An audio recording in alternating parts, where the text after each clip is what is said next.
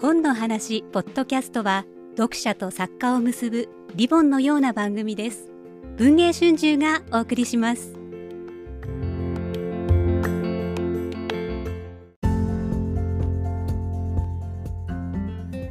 2月22日に東京会館で開催された第168回直木35賞の贈呈式。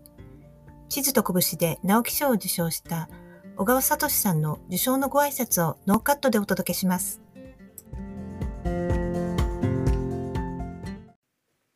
えー、本日はお集まりいただきありがとうございますというか、まあ、あの集まれてあのよかったなっていうのがあの率直な感想であのこういってねあのコロナでパーティーもねなかなかできなかったんで今日はまあ無事、まあ、あの人数は少ないと思うんですけどできてよかったなと思います。でさっきあの控室であの千早さんがあのなんかムカついてきたって言っててであの、まあ、僕もすごいあのその気持ちがよくわかるというか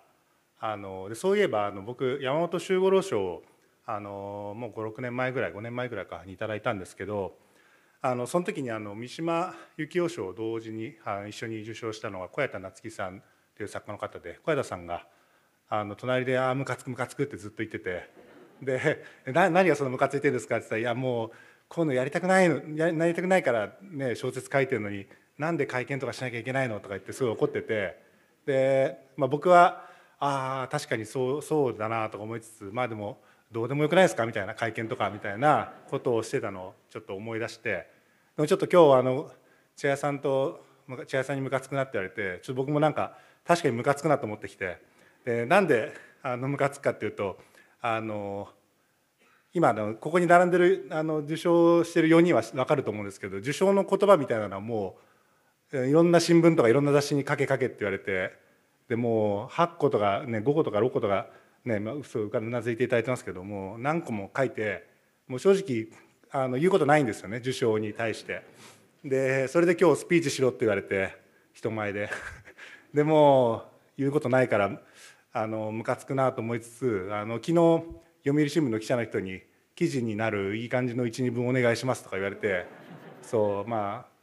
なんかこう世間ってねそういうもんだなと思ってあのでまあなんかだから記事にできるなんかそのちょっとまともなことあるかなってちょっと今思ってたんですけどまあその受賞の言葉ってそれ自体がそもそもなんかあの書きづらいというか書くことないんですよでなんかその僕の場合は。で僕はそのそもそも自分があんまり小説を書いてるっていう実感があんまりなくてあのなんていうか読んでるっていう感覚なんですよね自分が自分の書いたものを。であのこの前あのオール読み物であの今出てるねオール読み物